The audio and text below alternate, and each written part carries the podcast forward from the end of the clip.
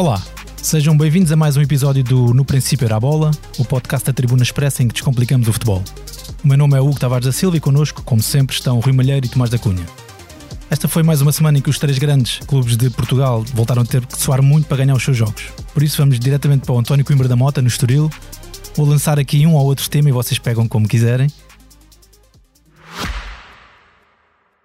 Este podcast Expresso é só um de muitos que pode ouvir no site do Expresso ou na sua plataforma preferida. Histórias inspiradoras, os debates que importam, entrevistas exclusivas. Da cultura à política, da economia ao humor. Ouça onde e quando quiser. Fica a par das últimas novidades em expresso.pt barra podcast e nas nossas redes sociais. Expresso. Liberdade para pensar. O Benfica ganhou com um gol de António Silva nos descontos, engatou a sétima vitória consecutiva.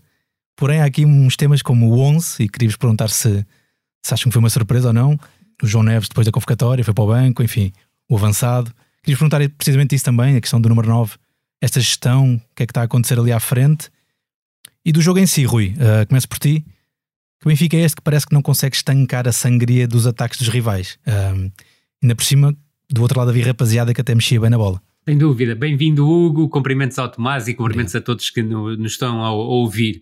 Sobretudo foi aquilo que, que, que, me pareceu é que o Benfica não foi competente na transição de, defensiva e deu muito espaço para que o Estoril acabasse por, por sair para ataques, nomeadamente mais ataques rápidos e contra-ataques, com papel muito importante do Rafi Kitan nas costas do Florentino e do Chiquinho. E também podemos ir aí, já a questão do 11 inicial do Benfica, creio que houve rotação a mais, onde havia rotação a menos na temporada passada, mas o Benfica acabou por ser uma equipa estranha, uma equipa estranha porque raramente teve jogo exterior, o Ostens à direita não dava profundidade ou dava pouca profundidade, raramente era uma solução para o passe, cruzamento quando o Benfica o procurava.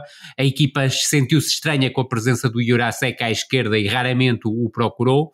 Na dupla de médios centro, o Florentino que não fez um mau jogo, no entanto, arriscou pouco no passe progressivo. Já o Chiquinho arriscou um pouco mais no passe progressivo, mas na verdade nem sempre encontrou uh, o jogador a quem, a quem conseguisse servir. Depois foi uma equipa muito estanque na zona de, de criação, quer o João Mário, quer o, David Neres, quer o Rafa, estiveram muito aquém daquilo que, daquilo que podem oferecer à equipa do Benfica e na frente o tem que ser claramente um corpo estranho. É certo que em algumas ações teve movimentos interessantes, nomeadamente a procurar desmarcações da direita para o meio, mas depois a sua capacidade de definição através do remate foi muito fraca. Mas a tua pergunta principal era porque é que o Benfica não estancou os ataques do Estoril. Não estancou porque não foi competente, principalmente no momento da, da transição defensiva. Já disse que esse espaço uh, do, das costas médios foi explorado com muita facilidade pelo Rafi Kitan, que faz um grande jogo.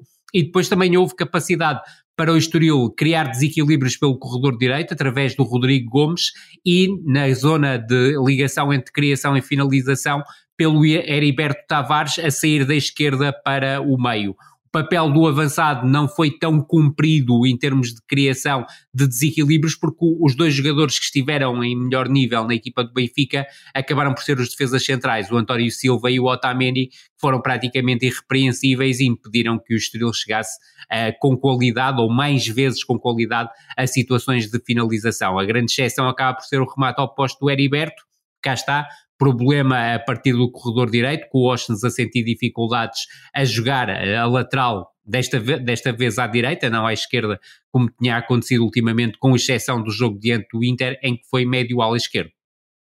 Certo. Tomás, e se quiseres depois, começas como quiseres, mas se quiseres pega também numa crítica que vocês já fizeram aqui de um Roger Schmidt assim reativo tardiamente, João Neves e o Musa, por exemplo, só entraram aos 69 minutos. Sim, uh, antes de mais, eh, bem-vindo Hugo, olá ao Rui e a todos os que vão uh, ouvir uh, mais um episódio.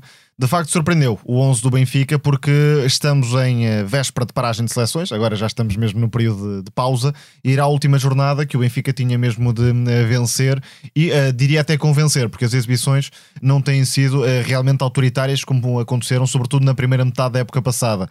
quer mostrar que tem plantel, que confia no plantel mas penso que o Benfica mais uma vez não fez uma exibição nada positiva, por diversas razões. Ofensivamente, eh, teve a tendência de procurar muito eh, jogo de pé para pé, mas poucas vezes atacando o espaço. quando uh, os lances realmente mais perigosos e que desequilibraram a defesa do Estoril foi normalmente com o Chiquinho, isto na primeira parte, a meter a bola no espaço para a desmarcação do Tenkstedt na meia direita. Depois o avançado teve uh, sérios problemas de finalização e uh, continua a haver aqui a ausência de um titular declarado no ataque do Benfica. Musa já se percebeu que não encanta Roger Schmidt, Artur Cabral tarda em afirmar-se e Tenkstedt sendo o mais limitado, não deu propriamente uh, provas de que vai subir na hierarquia. Portanto, acho que Gonçalo Guedes se calhar ainda vai ganhar aqui o direito à titularidade. Mas realmente a grande diferença do Benfica Benfica desta época para a época anterior, em concreto na primeira metade, é uh, o trabalho de pressão alta, a capacidade de recuperar no make-up ofensivo e na reação à perda de bola. E vi muita gente, uh, aliás, desde que começou a época, quase reduzir esta questão ao avançado. Ou seja, o avançado, que era Gonçalo Ramos, trabalhava muito e a equipa pressionava muito bem, e agora já não é Gonçalo Ramos e, portanto, a equipa já não consegue pressionar. Como se um trabalho de pressão fosse uh, de um jogador só. Obviamente é, é muito redutor. É um dos fatores, atenção, concordo perfeitamente com essa ideia, mas há aqui uma série de questões que justificam que os adversários estejam a encontrar muito mais o espaço nas costas dos médios do Benfica e a criar situações de igualdade ou de superioridade no, no make-up ofensivo. E neste jogo foi bastante visível, eh, sobretudo com Rafik e Tana a acelerar no corredor central. Olhando para o Benfica que começou a época passada, além de Gonçalo Ramos, que efetivamente eh, era um jogador que trabalhava bastante e ajudava a equipa, temos um meio-campo composto por dois monstros defensivos, Florentino e Enzo Fernandes, e agora normalmente o Benfica tem apenas um. Porque Coxo não é um jogador que se destaque defensivamente nessas algum, tarefas de pressão alta. Ou seja, o meio-campo por si só fica mais exposto. Há a questão do avançado e a questão da segunda linha de pressão que tinha, por exemplo, um jogador como Auschwitz, que entrou uh, não necessariamente no início da época, mas um pouco depois para agarrar o lugar e que era também um elemento tremendamente disponível, agressivo nessa pressão mais alta. Agora, muitas vezes, o Benfica tem uma segunda linha com Neres, Di Maria e Rafa, ou mesmo o próprio João Mário, que, sobretudo nos jogos grandes, sente mais dificuldades para acrescentar nesse uh, trabalho de pressão alta. E depois há uh, uma questão externa ao Benfica, é que os adversários também já conhecem muito melhor por onde podem entrar para atacar as fragilidades da equipa hum, encarnada. Juntando a tudo isto, esta quebra coletiva, estas diferenças no perfil de determinados jogadores, que uh, juntando tudo, obviamente acabam por uh, prejudicar uh, a pressão e obrigar Roger Schmidt a dar uma volta em termos de ajuste coletivo há um Benfica claramente menos autoritário e depois isto influencia a forma como a equipa ataca. Uma coisa é estar constantemente a ser obrigado a correr para trás, a começar os ataques na zona defensiva. Outra coisa é não deixar o adversário respirar, é recuperar a bola à entrada da área e a partir daí acelerar em direção à baliza, é impor um ritmo constantemente alto e agressivo. O que é que acontece? As substituições de Roger Schmidt na época passada eram de gestão. Não era obrigado a mexer porque o Benfica normalmente já tinha o jogo ganho. Agora pensamos muito mais nas substituições de Schmidt, porque efetivamente o Benfica precisa delas para ganhar jogos ou por vezes para dar a volta a situações complicadas. Para fechar aqui o Benfica, vou-vos só pedir um apontamento muito rápido sobre o Frederick Auschwitz. Um, Queria-vos perguntar se, tendo sido um jogador tão importante na época passada, pela capacidade de pressão, mas também a jogar, ele mostrou muito futebol. É definitivamente o novo Ruben Amorim do Benfica ou perdeu a corrida no meio campo? O que é que como é que vocês veem esta questão e se será justa para o jogador? Se estará confortável não. ou não? Percebo perfeitamente a tua, a tua questão. É, é, não é o novo Rubén Amorim do, do, do, Benfica, são jogadores até com, com, com um perfil uh, diferente, e, apesar de poderem fazer uh, diversas posições, mas creio, e o jogo do Milão, de Milão atestou diante do Inter, a posição dele no futuro vai ser como médio ala esquerdo na equipa do Benfica, o falso médio ala esquerdo. E precisa uh, muito. É mais Exatamente. do que o jogador, o Benfica é que precisa de Austin O Benfica é que precisa disso, exatamente. Uh, a verdade é que, curiosamente, jogando uh, como lateral esquerdo, estava, uh, sobretudo, a crescer de rendimento, mas também pela parceria que ia fazendo com Neres, ou seja, quando Neres jogava como ala esquerdo, o Austin destacava-se mais pela, pela singularidade da combinação que já estava a introduzir com a. Com a é que o, o Neres procurou o mesmo movimento. Certíssimo, certíssimo. E a verdade é que como lateral direito acabou por ter um jogo muito errático a nível do, do passe, quis estar mais presente no processo ofensivo, quis em algumas situações até ser profundo, mas a verdade é que nunca o conseguiu com qualidade e acabou por ser muito errático quando precisava de entregar a, a bola. Não creio que vá ter futuro como lateral nesta equipa do, do Benfica, será sempre uma solução de recurso como lateral É certo que parece-me que Roger Schmidt prefere o Washington como, segundo, como segunda opção a Bá. Vamos ver em que lugar é que fica na, hierarquia de laterais esquerdos, mas creio que será a primeira opção para jogar como médio ala esquerdo após o regresso uh, da competição uh, na sequência desta segunda paragem uh, para compromissos das seleções. Muito bem. Seguimos para o estádio do Dragão. Um, depois das derrotas com o Benfica e Barcelona, Sérgio Conceição não deixou cair Romário Barroco, ficou ligado com aquele passo infeliz uh, no jogo com os catalães, recuperou a dupla Ivanil Santaremi, que tanto ouro inventou no passado, e juntou Nico Gonzalez e Alan Varela, que eu acho que ainda não tinha acontecido este ano. Não. Certo? Exato. Certo. Este Futebol do Porto tem a melhor defesa do campeonato, com 6 golos feridos, mas ainda só marcou 11. Muito pouco. Quando o Sporting de Braga tem 20, Gil Vicente e Benfica 18 e o Sporting 17. Não esquecendo os gols nos descontos, os portistas ainda não tiveram aqui uma vitória na Liga que não fosse pela vantagem mínima. Tomás, o que é que está a acontecer para não haver mais sossego para aqueles lados? Há vários eh, problemas. Eh, desde logo o facto de Sérgio Conceição ainda não ter eh, estabilizado o 11. Desta vez tivemos algumas diferenças. Desde logo não houve Galeno a jogar em largura na esquerda, como tem acontecido. houve mais espaço de subida para Wendel. Também o convite a João Mário à direita, mas isso já é habitual. E foi PP a assumir ali o papel de acelerador na meia esquerda, metendo-se por dentro e depois assumindo o último passo e chegando à finalização. O problema é que PP é um jogador muito errático tanto tem uma ação brilhante como por vezes compromete, quer no último passe, quer de, do ponto de vista da, da, finalização. O Porto, desta vez, e nem sempre tem acontecido, criou para vencer. Uh, por mais, é, é isto que queria dizer. Vinícius fez uma exibição muito uh, segura e vistosa na baliza do Portimonense, porque o jogo podia estar resolvido bem antes daquela uh, reta final, mas realmente não consegue ter muita continuidade nas escolhas de Sérgio Conceição. Penso que fez uma gestão sensível de Romário Baró, desta vez. O voto de confiança é importante para não perder o jogador para um, o resto da temporada, mas o caso que me surpreende mais é o de Ivan Reimer. Entendo que possa ter havido uma questão estratégica na abordagem aos jogos com, com o Benfica e com o Barcelona, mas surpreende-me muito que não faça parte das escolhas iniciais para um jogo com o Portimonense. Há aqui outra questão que cria alguma dificuldade. É que, uh, e, e já o disse aqui anteriormente, e penso que esta dupla voltou a manifestá-lo em campo, o melhor ataque do Porto tem Taremi e Evanilson. Taremi mais no papel de criador e sobretudo na segunda parte destacou-se nesse sentido e Evanilson que é o avançado mais inteligente nos movimentos, é o avançado que pode ser mais frio na finalização, uh, isto, claro, se as lesões deixarem, o que é que acontece? Ivan Raime assim perde o espaço na posição 10 uh, eh, e Sérgio Conceição tem de encontrar outra zona de conforto para uh, o jogador espanhol que veio do Famalicão, sendo que Galeno, em princípio, será o titular à esquerda e PP está a ganhar aqui um novo um, impulso. Penso que um, Sérgio Conceição realmente, para ter Ivan Raime em determinados jogos em casa, pode até tentá-lo na dupla de meio campo, partindo Concordo. quase como um segundo médio.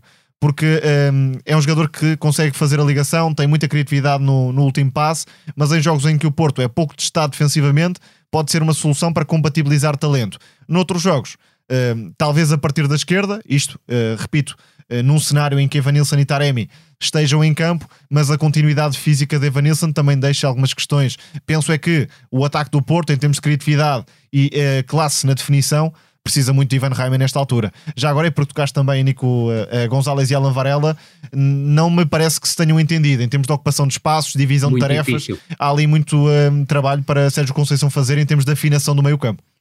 Eu lembro-me que tanto Vitinha como Fábio Vieira demoraram a convencer o Conceição para entrar no 11. Rui, queria perguntar-te se Conceição desconfia dos criativos ou se precisam de provar um bocadinho mais. Normalmente né, desconfia numa fase inicial, depois eu creio que acaba por ficar convencido em relação a eles. Creio que, e nós até tínhamos tocado isso logo nos primeiros episódios do No Princípio Era a Bola, que a situação do Nico Gonzalez iria demorar para estabilizar na, na equipa principal do, do Futebol Clube do Porto. Eu creio que a exibição de ontem não convence em absoluto e estou com o Tomás. Eu acredito que para, todo, para compatibilizar todo o talento que a equipa do Futebol Clube do Porto tem, nomeadamente nos jogos em casa, eu acredito que o Ivan Reimer vai jogar muito, muito mais vezes como número 8 um 8 de perfil mais ofensivo com as costas cobertas pelo Alan Varela. É certo que o Alan Varela também me pareceu ontem demasiado condicionado com o cartão amarelo que teve, isso fez com que ficasse algo preso, quer em momento defensivo, quer em momento ofensivo, daí ter feito sentido a substituição ao intervalo para entrar o Eustáquio, que elevou, se quiseres, os índices de pressão e de agressividade na reação à perda, mas também deu capacidade e nem sempre o consegue no ponto de vista do, do, da qualidade de passes, aumentar a velocidade de circulação na equipa do, do, do Futebol Clube do Porto, mas sobretudo parece-me, estou completamente de acordo em relação ao Tomás, que se olharmos àquilo que tem sido a temporada do Futebol Clube do Porto, este foi o jogo em que o Futebol Clube do Porto produziu mais do ponto de vista ofensivo. Para além da questão do caudal ofensivo criado, foi o jogo em que teve mais situações para chegar às zonas de finalização. E saliento, sobretudo, que não houve uma dependência tão grande do jogo exterior. Foi uma equipa do Futebol Clube do Porto que foi capaz de muitas vezes criar por dentro, construindo até em certos momentos um quadrado com os dois médios defensivos e depois dois médios ofensivos, Romário Baró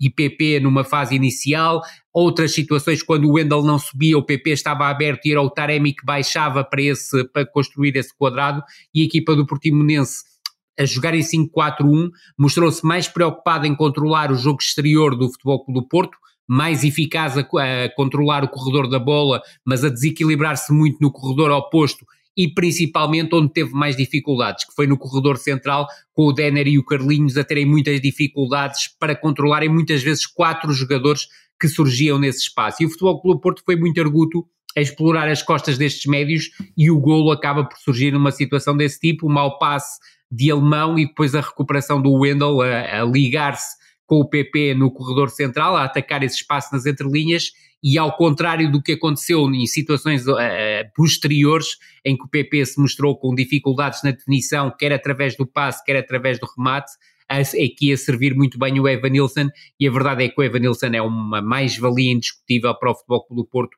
como definidor através do remate, mas também dá qualidade ao Futebol Clube Porto no último passe, a buscar muitas vezes as tais desmarcações, quer do, do Taremi, quer do PP, quer de um jogador depois como, como o Galeno, que, que, que acabou por entrar, e a verdade é que se o Evan Nilsson não tivesse os problemas de ordem física que tem, se tivesse mais continuidade no seu jogo, era absolutamente imprescindível para a equipa do Futebol Clube do Porto. Deixa-me só destacar uma exibição sóbria, concentrada de Zé Pedro não me admiro é. nada que uh, até possa ganhar a titularidade em definitivo, se calhar à frente de nomes como Fábio Cardoso, por exemplo, não sendo um jogador que tenha uh, realmente um potencial extraordinário, dá alguma segurança. E isso tendo em conta o caos que vai sendo a defesa do Porto, em concreto os centrais, já é alguma coisa. É, e o David Carmo sai com sinal laranja do, do, do jogo de, de, ontem, para além de ter visto cartão vermelho, obviamente. É um Mas excesso de laranja... não é? Que não faz o, qualquer sentido, não faz qualquer sentido a abordagem que ele faz aos duelos entra com uma impetuosidade, uh, diria que, que completamente uh, dispensável uh, e, e repara até na forma como é expulso. Ninguém protesta. Isso no, num clube como o Futebol Clube do Porto não é nada normal acontecer, porque a, a verdade é que o jogador cavou claramente ali a, a sua, a sua não, não, vou dizer sepultura porque fica, fica demasiado pesado, mas cavou ali um, um erro garrafal que acaba por prejudicar o Futebol Clube do Porto. E repara na forma como o Futebol Clube do Porto acaba o jogo, acaba em 4-4-1 com uma linha defensiva comandada pelo Zé Pedro, que tal como o Tomás disse, era um jogador para o qual eu não olhava com muita, com muita confiança face àquilo que era a carreira dele e face àquilo que conhecia dele da, da, da equipa B do Futebol Clube do Porto, mas neste momento está claramente a par do Fábio Cardoso e do David Carmo na luta pela titularidade ao lado do, do É que a fiabilidade é um, é um fator muito importante no central. Exatamente, e não cometer erros, Tomás, Exato. que era isso que tu, que tu dizias. Simplifica, não inventa muito. Exatamente, e o, e o, David Carmo continua a pagar um excesso de impetuosidade que já vem do Sporting de Braga e que não consegue moderar na equipa do Futebol Clube Porto, mas reparem que o Futebol Clube Porto acaba com uma linha defensiva formada com o Zé Pedro como central pela direita, o Wendel como central pela esquerda, o João Mário como lateral esquerdo e o Jorge Sanchez que tinha acabado de entrar como lateral direito. Portanto, foi uma equipa demasiado experimental para o Futebol Clube do Porto acabar um jogo. No entanto, a verdade é que condicionou claramente a chegada às zonas de finalização do Portimonense que arriscou mais aí finalmente do ponto de vista ofensivo, mas que do ponto de vista defensivo ficou mais exposto e o Futebol Clube do Porto acaba por chegar a um 2-0 que é invalidado por um fora de jogo de 2 centímetros. Viajamos agora até Alvalade. Um, o Sporting confirmou liderança isolada antes da paragem para as seleções com uma vitória com o Aroca por 2-1, com gols de Jócares, depois claro, e Morita. Rui, que Sporting foi este até à expulsão de Diomando aos 42 e como é que vês o justamente Ruben Amorim? E que influência é que teve a autossuficiência de Jóqueres nessa, nesse Não, tipo de opção. É, é, uma questão, é uma questão muito, muito interessante. Eu já li o que Tomás escreveu, por exemplo, no, no, no Twitter e estou completamente de acordo com ele. A equipa do Aroca introduziu problemas ao Sporting que o Sporting ainda não estava habituado a tê-los esta temporada, ou seja, defendeu num 5-4-1 bastante coriáceo, se quiseres, a defender de forma muito curta, muito compacta e muito atrás, com linhas mais baixas, e isso criou claramente problemas à equipa do Sporting nos seus processos de construção e principalmente de criação. Ou seja, o Pote e o Edwards estiveram muitas vezes tapados, sem espaço para desequilibrarem, e aí o papel mais preponderante em termos de construção e até criação da equipa do Sporting acabou por ser do Gonçalo Inácio, mais uma vez transcendente a nível do, do, do passe. Depois, obviamente, o Sporting explorou muito a, a, a sagacidade do Jóqueres na, na desmarcação na profundidade. É certo que foi bem mais perigoso na segunda parte e, na, e a tal autossuficiência dele foi incrível para estimular um Sporting mais ofensivo, mas a verdade é que o gol inaugural é uma jogada muito interessante da equipa, da equipa do Sporting. É uma combinação entre o Diomandé e o, e o Edward sobre o corredor direito, muita importância do, do Yulman no trabalho sem bola, na forma como atrai e arrasta dois adversários do E depois a inteligência do Jóqueres a sair da marcação que estava a ser muito bem feita pelo Rafael Fernandes para atacar o espaço uh, mais frágil da equipa do Aroca, o espaço onde estava o Tiago Esgaio para uma finalização ao segundo poste. Eu creio que o Sporting cresce com o seu golo inaugural, mas a verdade é que a expulsão do Diomande, que do meu ponto de vista é completamente equivocada por parte de um árbitro que volta a mostrar a tendência de vários árbitros portugueses, que é procurarem segurar um jogo muito rapidamente através da mostragem de cartões amarelos, o que os deixa depois ultra condicionados. No entanto, no caso de Diomande, a falta nem sequer justifica o segundo cartão amarelo, não vem daí, mas a própria gestão de, de cartões amarelos era errada.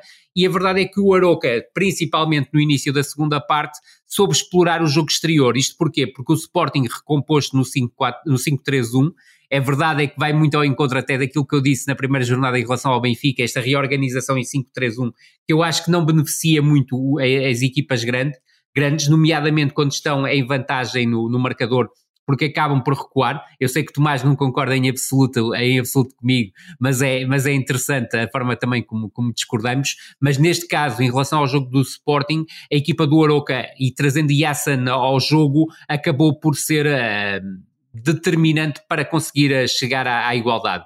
Yassan é um jogador que, do meu ponto de vista, justifica a titularidade nesta equipa do, do, do Aroca, traz sempre coisas novas, trouxe coisas novas. Curiosamente, ele até começa a jogar como uh, volante direito, se quisermos, mas de forma astuta o Daniel Ramos troca o Treza e passa a jogar, uh, a jogar como volante ala direito uh, e, e, coloca o Yassan como ala esquerdo. E é aí que, que acaba por conseguir criar o desequilíbrio. Joga normalmente permite... à direita. Foi um, exatamente, uma exatamente. quase mas inovadora. Aquele, cruza, aquele cruzamento cirúrgico em direção ao Rafa Murrica mostra muito daquilo que é capaz uh, de trazer ao jogo ofensivo da equipa do Oroca. E aí o Ruben Amorim, do meu ponto de vista, bem, e vai muito mais ao encontro daquilo que eu penso em termos de jogar reduzido a 10 unidades, uh, utiliza a multiestrutura, ou seja, um Sporting que passa a defender em 4-4-1, com a entrada do Eduardo Quaresma para fazer o, o duplo papel, se quiseres, de lateral direito. Tinha tentado isto na pré-temporada, depois desapareceu das opções, mas era algo tentado na pré-temporada. Exatamente, mas foi muito trabalhado na, na, na pré-temporada. A fazer o duplo papel de defesa direito e de central pela direita quando a equipa tinha bola, que nesse momento passava para um 3-4-1. Só que a inteligência do Morita fazia com que esse, esse 3-4-1 passasse em momento ofensivo muitas vezes para um 3-3-2-1, o que fazia com que o Sporting tivesse uma dupla de apoio ao Ioqueres. É certo Compensou que o Marcos Edwards, em... no fundo. Exatamente. É certo que o Ioqueres em vários momentos foi autossuficiente e trabalhou por duas ou três unidades da frente de ataque do, do Sporting, mas a verdade é que esse salto do Morita foi um salto muito inteligente e que permitiu ao Sporting chegar ao 2-1.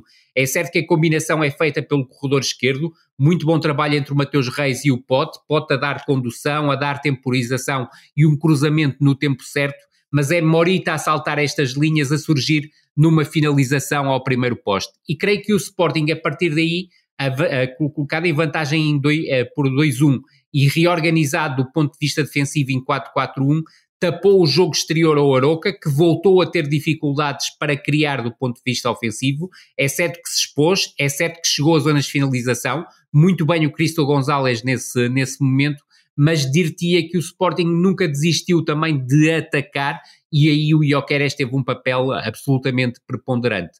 Creio que era que o Aroca precisava naquela parte final de um golpe de asa. A expulsão do Rafael Fernandes acaba por condicionar definitivamente a equipa do Aroca em termos ofensivos, mas não deixa de ser curioso que após a expulsão o Ruben Amorim procurou voltar a trazer o Sporting para a tal zona de conforto, jogando num 5-3-1, aí de 10 contra 10, recompondo o, setor defensivo com a presença do Neto como central pela direita, mas não me deixou de causar estranheza que tenha optado pela substituição do Eduardo Quaresma, independentemente de, do Eduardo Quaresma, de forma imberbe, ter uh, feito logo uma falta inicial, paga com cartão amarelo. Mas aí volto a achar que o árbitro continuou a ser desnorteado na segunda parte, a marcar faltas a torto e a direito, a mostrar cartões amarelos desta feita aos jogadores do Aroca para procurar compensar um erro que provavelmente percebeu ao intervalo que tinha cometido. Por acaso, desta vez, creio que Amorim se precipitou ao intervalo, embora entenda perfeitamente aquilo que, que quis fazer, mas faltava muito tempo e expôs-se muito à possibilidade de empate. Mas depois resolveu muito bem com a aposta em Eduardo Quaresma, que é um jogador que pouco joga no Sporting, mas nesta função de central barra lateral acaba por ser, uh, não diria uma opção válida, mas uma opção de sistema. Uh, e foi isso que, que, se viu. Para ter Jani Katam projetado, mais uma vez um jogador que acrescentou irreverência, mas foi a partir de. Um, ehm, compensações individuais que o Sporting realmente chegou à vitória. De Morita, já falámos, um, também de Jóqueres, que neste tipo de cenário aberto, num jogo em que a equipa precisa de energia e de combatividade, realmente uh, não tem igual em Portugal. E destacaria uh, dois aspectos individuais. Pedro Gonçalves, é muito por isto que a Mourinho não abdica uh, do jogador português, mesmo quando até pode estar a fazer uma exibição apagada, é que de um momento para o outro inventa uma jogada que, que, pode fazer a diferença. E depois, em relação ao Marcos Edwards, mais uma vez, creio que ainda não se entendeu aquilo que pensa o treinador, porque sempre que o Sporting é obrigado a defender atrás, Marcos Edwards é sacrificado. Se estiver Trincão em campo, por exemplo, a Mourinho prefere Trincão porque considera que é um jogador talhado para o campo aberto, ao contrário de Marcos Edwards. Depois podemos discutir a, a opção ou não, mas Marcos Edwards nunca fica em campo quando a Mourinho quer defender com o bloco baixo e atacar espaços. E a verdade é que até ao intervalo o Marcos Edwards estava com uma produção bem superior à do Pote, eh, em termos de, de, de, Sobretudo até está ligado ao 1 a 0. Mas a partir do momento em que o Sporting fez 1 a 0, o Edwards entrou mais no jogo e o Pote estava claramente desconfortável na partida. Deixem-me só testar o vosso gatilho rápido. Quando pensam nesta autossuficiência do Jóqueres, Ocorre-vos algum avançado do futebol português? Pode ser uh, século XXI, ou seja, associam o estilo a alguém? Uh, é, é, é, um jogador acima do, daquilo que nós estamos habituados em termos de autossuficiência, mas provavelmente o avançado mais parecido com ele terá sido o Lima, eh, o que jogou no, no, no Benfica. Sim, a comparação fácil também recentemente é com Darwin. É um avançado que, em termos de movimentação, em profundidade, também com aquelas diagonais da esquerda para dentro, é o território Certíssimo. de conforto. Um, agora, Darwin era um projeto de jogador ainda, é. e eu creio já é um jogador feito e capaz de ter impacto em quase todas as partidas. Mesmo. Por isso é que eu fui para o Lima e não para o Darwin, mas percebo perfeitamente a tua analogia. Na nossa revienga, em que tentamos fintar os grandes como gente grande, vamos olhar para o Vitória Sport Clube e a seguir abrir a porta ao Desportivo de Chaves. Uh, Moreno saiu da, do Vitória para evitar o clima de desconfiança, foi assim que ele justificou a admissão. A direção do Vitoriana escolheu Palturra, que somou apenas 6 jogos. Segue Álvaro Pacheco começou a temporada no Estoril, onde só fez 8 jogos. Apesar de somar já 3 treinadores, o Vitória ocupa a quinta posição, com 5 vitórias em 8 jornadas. Três treinadores e um interino, curiosamente os quatro começam com vitórias. Exato. Certíssimo. Tomás, ajuda-nos a perceber que vento é que sopra para os lados de Guimarães. Bem, a verdade é que uh, quase ninguém acreditou que Paulo Turra tivesse uma vida muito longa em Guimarães, isso acabou por se uh, confirmar. Agora penso Demasiados que. velas, santos e cruzes. Exatamente, não, não encaixou propriamente e não melhorou aquilo que uh, o Vitória tinha com o Moreno em termos de projeção para o futuro.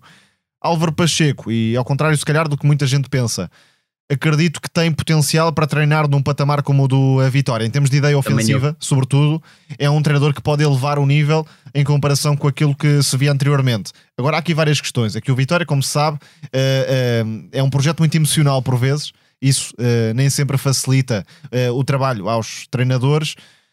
Álvaro Pacheco acabou no Estoril com o sistema 3 centrais e, se calhar por ter pouco tempo de treino ou não, também acabou por uh, manter a estrutura de 3 centrais que o Vitória veio utilizando neste arranque de temporada e já vinha da época passada também, com um papel tremendo de João Mendes e a mobilidade e os movimentos complementares de André Silva em apoio no corredor central e Jota Silva mais pela direita a romper e a conduzir a bola para entrar em zonas de definição.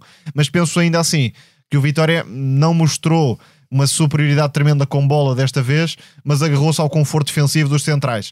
Penso que pode estar um, em Tomás Ribeiro um patrão para a equipa do, hum, do Vitória e Mano Silva também é um dos projetos mais interessantes na posição, não só a defender, mas também com bola. Portanto, estou curioso para perceber o desenvolvimento de, desta ideia, a escolha do sistema, porque a verdade é que o Vitória tem estado muito mais habituado aos três centrais do que outra coisa, mas a, o grande ponto de interrogação é se a equipa vai ser mais criativa com bola do que era um, eh, com os treinadores anteriores, porque é aí que está uh, a possibilidade de crescimento e de afirmação. No quinto lugar, diria que esse é o grande objetivo do Vitória com a Álvaro Pacheco. O, mais curioso, Hugo, é que no espaço de quatro dias consegues recuperar um modelo de jogo, algo que tinha deixado de existir com o treinador anterior. E acho que isso é logo o primeiro mérito de, de Álvaro Pacheco, sobretudo porque o 11 não sofreu grandes alterações, mas os jogadores já jogaram de forma completamente diferente daquilo que jogavam com Paulo Turra não tão próximo do como jogavam como Moreno, porque as ideias dos treinadores são, são diferentes, mas já se viu, e o Tomás salientou os movimentos dos três jogadores mais adiantados da equipa do Vitória, já se notou aquilo que o treinador pretende para estes jogadores. A minha grande dúvida, e vou muito ao encontro daquilo que o Tomás estava a dizer há pouco, é que eu creio que o Álvaro Pacheco, em termos de, de, de estrutura, prefere por norma um 4-3-3. É certo que se despede do Estoril num 3-4-2-1 muito similar ao que utilizou diante do, do Famalicão pelo Vitória mas esta equipa do Vitória tem médios para jogar em 4-3-3, ou seja, não falta qualidade. Para além de Tiago Silva e Andal, que foram os titulares ontem, é certo que o Andal não iria ser, iria ser o, o André André o, o titular. Há Dani Silva, que entrou, que foi suplente utilizado, há Zé Carlos, há Nuno Santos, que acabou por ser o emo do, do João Mendes na, na segunda parte, porque também há, há, por, por causa da construção do plantel, esta equipa não tem tantos extremos quanto isso e vai precisar, por exemplo, de um, de um médio mais criativo a jogar em posição mais avançada e creio que há muitas soluções para esta equipa do Vitória conseguir ainda jogar melhor futebol do que praticava com, com Moreno, porque acredito que Álvaro Pacheco traga isso e traga também maior agressividade na pressão e na reação à perda. Mas para isso é preciso tempo e acredito que estas duas próximas semanas, até ao encontro da Taça de Portugal, e se quiseres, três semanas, tendo em conta o encontro da jornada nova do campeonato, vão ser muito importantes para a evolução desta equipa. E até em termos de personalidade, parece que Álvaro Pacheco casa bem com a, a, o sentimento vitoriano. Mas casa. Vamos Sim. ver. Quanto a, ao Famalicão, só uma nota muito rápida, é uma das equipas que me está a desiludir mais em termos de exibição. Uh, tem conseguido qualidade alguns resultados. Exatamente, qualidade Sim. de jogo. É uma equipa que neste momento está muito viciada no lançamento longo de Yusuf, que é de facto um extraordinário certo. lançador, à procura muitas vezes de Cádiz e nem sempre consegue adaptar-se uh, a outro perfil de, de, atacantes. Por exemplo, ontem não estava Cádiz, ontem uh, contra o Vitória, não estava Cádiz e a equipa muitas vezes procurou esse, esse jogo mais direto. Penso que tem médios para trabalhar mais a jogada, variar mais no ataque porque realmente é um dos uh, melhores planteios fora dos quatro principais uh, clubes e pode dar mais. Aliás, João Pedro Sousa, na primeira passagem, tinha um futebol muito mais envolvente. Fantástico, comparado com este que realmente é muito preso à profundidade, um jogo muito direto e ontem sentiu-se claramente, ontem, diante do, do, do Vitória Sport Clube, sentiu-se exatamente essa dificuldade porque o Henrique Araújo não tem o perfil de conquista de primeira bola do Yonder Cádiz. Faltou só referir que o Vitória ganhou no campo do Famalicão. Rui, Queria perguntar-te o que vês neste Desportivo de Chaves, que agora é de Moreno, lá está.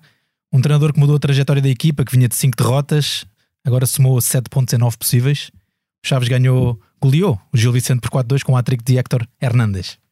Vejo um desportivo de Chaves muito à imagem do, daquilo que era o Vitória de Sport Clube da temporada passada e tudo isso faz sentido tendo em conta o perfil do, do treinador. Vejo também uma equipa que está a ganhar norte, quer do ponto de vista defensivo, quer do ponto de vista ofensivo, norte esse que não tinha, e era um desnorte, com José Gomes enquanto, enquanto treinador. É uma equipa que se está a organizar bem do ponto de vista ofensivo num 3-4-3.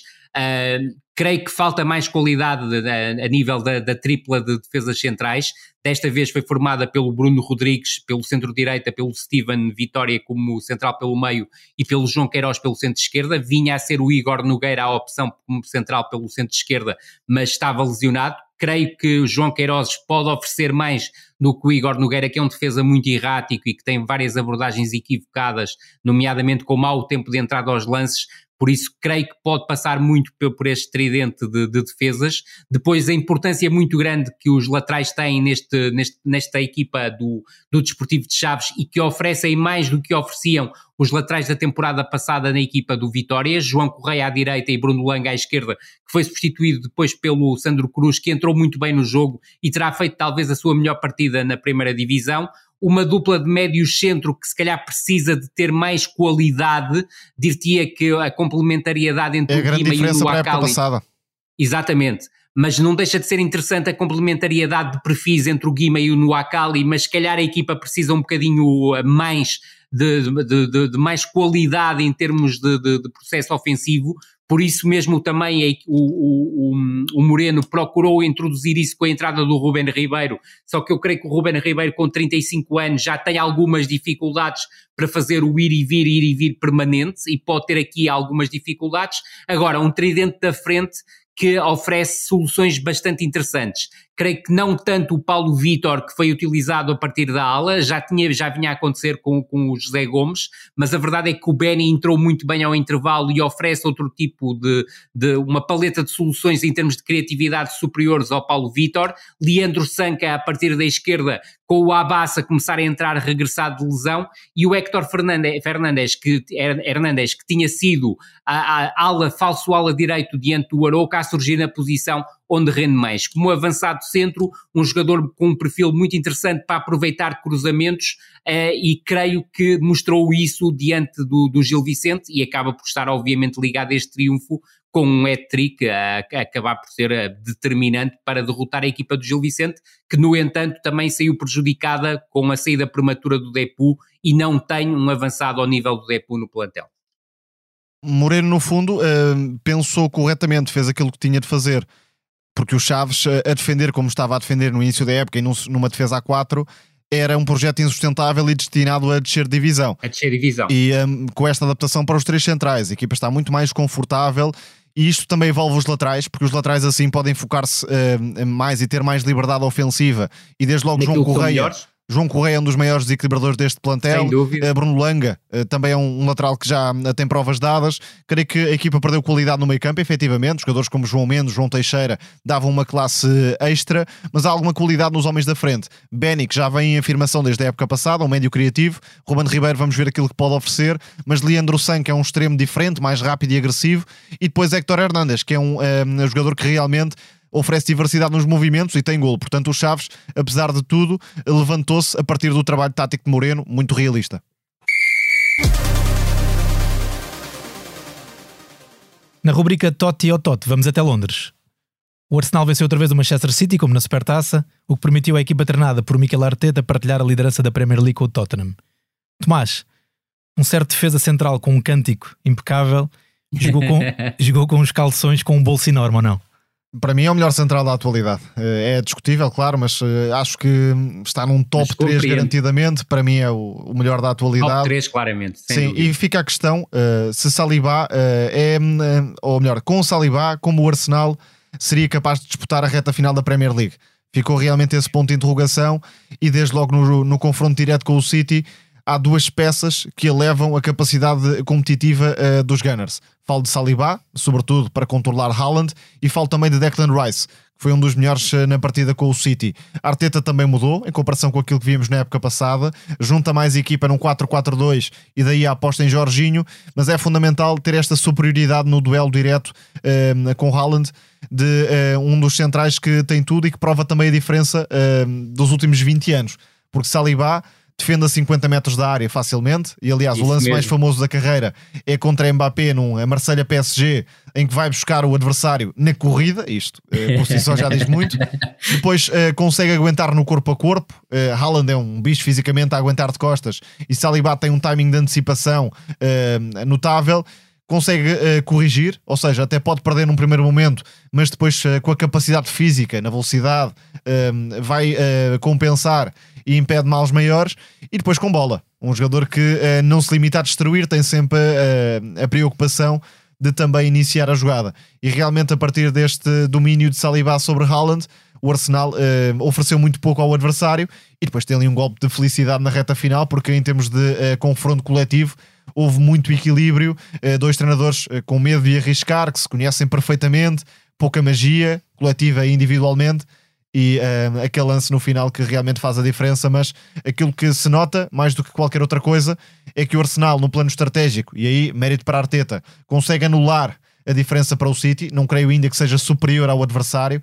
E depois, eh, do ponto de vista individual, está mais preparado para um, um, ombrear com o adversário mais direto e candidatar-se eh, ao título da Premier League. Destaque novamente Saliba e Declan Rice.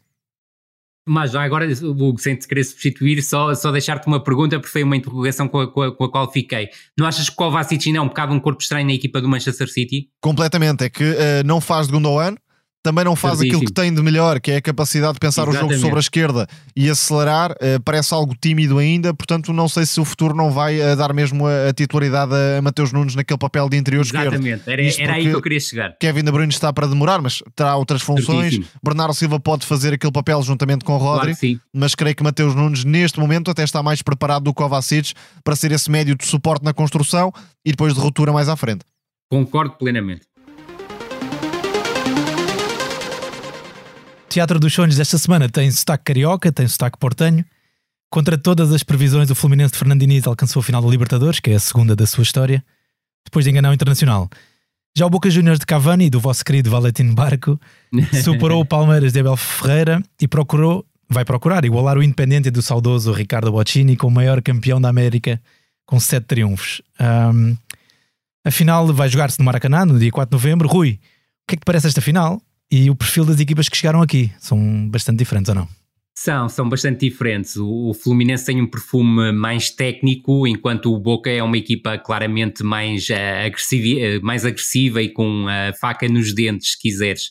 É certo que depois tem talento individual que compensa essa faca, essa faca nos dentes, mas acredito que o Fluminense tem uma, um ligeiro favoritismo na abordagem à, à final. É um jogo que, que, do meu ponto de vista, vai ser muito interessante porque há este choque de ideias entre treinadores e creio também que o, o, Fluminense poderá assumir esse favoritismo, porque apesar de tudo joga mais em casa do que o Boca Juniors. É um jogo histórico. Uh, no Isso panorama sul-americano, o Boca, apesar de tudo, teve uma quebra uh, gigante nos últimos anos em contexto de Libertadores e o Fluminense nunca venceu a prova. Portanto, tem aqui realmente uma oportunidade histórica para se consagrar e para consagrar também Fernando Diniz, Uh, enquanto selecionador brasileiro e treinador isso campeão mesmo. e treinador fluminense. Conclusão, vai dar cuica e não mate, é isso. Vai ser um jogo muito interessante pelo confronto de estilos. O Boca claramente agarra-se à organização defensiva e ao talento de um par de jogadores. Medina, que fez uma belíssima partida no, no, Brasil contra o Palmeiras. Valentim Barco, uh, mais uma vez uh, na segunda mão, muito importante, enquanto o treinador o deixou uh, em campo. E há uma grande notícia para o Boca: é que Marcos Rojo, pelo disparate que cometeu na semifinal, já não vai jogar Mais na um. final. Portanto, o Boca ganha aqui algumas possibilidades de poder vencer a competição com o Edison Cavani, que é o, neste momento a referência do ataque. Na arte vem depois, vamos até Estugarda, uh, um clube que tem uma farda branquinha e que vai ocupando a segunda posição da Bundesliga, somente a um ponto do Bayern. Uh, quando falamos do Bayern, Bayern, confundir. Bayern Leverkusen. quando falamos no Estugarda, lembro-me sempre daquela fotografia de Jürgen Klinsmann a rir-se à frente do marcador de 7-0, fez 5 gols ao, ao Fortuna do do Sedorf. Ele tinha acabado de fazer esses 5 gols, sim. Uh, Rui, mas também vamos falar do número 9, certo? Certo, uh, de Guirassi, que está a fazer um início de época absolutamente tremendo. Vou já dizer que não é o meu perfil de, de avançado, mas é absolutamente indiscutível que quem marca 13 golos e faz uma assistência num arranque de Bundesliga merece o destaque e merece estar aqui no arte, no arte vem depois. Sobretudo depois também destacar que é, tem a capacidade de finalização, é um jogador com um remate muito fácil, quer dentro, quer fora da área, e isso muitas vezes surpreende, juntando depois a capacidade que tem em termos de mobilidade e termos de agressividade a saltar zonas de finalização. Depois, do meu ponto de vista, também beneficia muito da estrutura que está montada pelo Sebastian Onas, uma equipa que joga muito num 4-2-3-1. Destaco, obviamente, o Furris, que joga a partir da ala esquerda. É um jogador com muita capacidade no último passo ou no último cruzamento para a situação de finalização, também com imprevisibilidade no drible. E o médio mais ofensivo, que é um jovem francês, o Enzo Milot, de 21 anos, que também parece ser um jogador com capacidade para atingir voos mais elevados. Mas, sobretudo, destacar também a fiabilidade que esta equipa tem no seu processo defensivo, porque também tem sido esse o suporte da equipa estar neste momento a lutar pelo primeiro lugar na, na Bundesliga. Mas também destacar que estes golos do Guirassi também não estão, não são dissociáveis, se quiseres, de um ideário de uma equipa que é capaz de ter posse, é capaz de jogar em ataque posicional, mas consegue ser muito contundente a explorar a metamorfose da transição ofensiva em contra-ataque e tirar partido disso mesmo. Guirassi há uns anos fez uma época extraordinária no Amiens, uma equipa de Verdade perfil baixo da Liga Francesa e aí já se percebia que tinha potencial para voos mais altos. No Rennes não fez, se calhar, a, a, diferença que se imaginava, mas é de facto um avançado notável como referência. De costas para a baliza, receber jogo direto, tem muita qualidade técnica e na forma como se associa, e esta época promete ser de facto histórica do ponto de vista da, da marcação de golos. O Stuttgart, que normalmente, eh, nos últimos anos, tem andado a lutar para não descer e finalmente dá um ar de sua graça mais a, ao nível daquilo que, eh, noutras eras, nos habituámos a ver. Já agora é uh, muito destacável a quantidade de avançados em diversas equipas que têm brilhado na Bundesliga. Não vamos falar dos mais óbvios, a Boniface, que já aqui destacámos, Isso e Harry Kane, mas há um que uh, também está a explodir uh, ao nível das expectativas, que se chama Jonas Wind, do uh, Wolfsburg. Grande avançado, sempre se viu nele o potencial titular da seleção dinamarquesa. Agora há outro que é Rasmus Hoyland, mas de facto, a vinda em termos técnicos, de criatividade, é muito cedo comparado a Ibrahimovic também, está realmente a soltar aquilo que tem de melhor. E o Wolfsburg que junta lá outro criativo chamado Lovro Mayer, que promete realmente formar aqui uma dupla de excelência, mas creio que lá voltaremos a falar desta equipa e destes jogadores. E nós, e nós já, já o dissemos, a Bundesliga este ano então está a ser está muito interessante, muito aberta, sem com equipas que subiram o nível. Verdade, e com muitos golos e jogos, jogos absolutamente espetaculares. Segundo o Mr. Chip, o tal mago da estatística do Twitter ou do X, agora, Guerrassi fez o que nem Gerd Müller nem Lewandowski fizeram, não é? Que é 13 golos nas primeiras 7 jornadas. Eventualmente está de quebrar, mas não deixa de ser um registro histórico. É brutal. Foi mais um episódio do No Princípio Era a Bola. Rui e Tomás, muito obrigado. Muito obrigado. Obrigado a ti. Estiveste em grande plano. Também a distribuir jogo Tá, estás completamente contratado para a equipa, está fortíssima. Estamos obrigado. com o meio campo cada vez mais forte. Excelente. É um Batistuta. Oh. Misto de Rui Costa e Batistuta. Isso mesmo. A sonoplastia deste episódio foi de João Martins. Esta semana vamos descansar do campeonato. A seleção terá mais dois jogos de qualificação, com Eslováquia e Bósnia, que poderão traduzir-se no apuramento para o Euro 2024. Para a semana a mais, um abraço.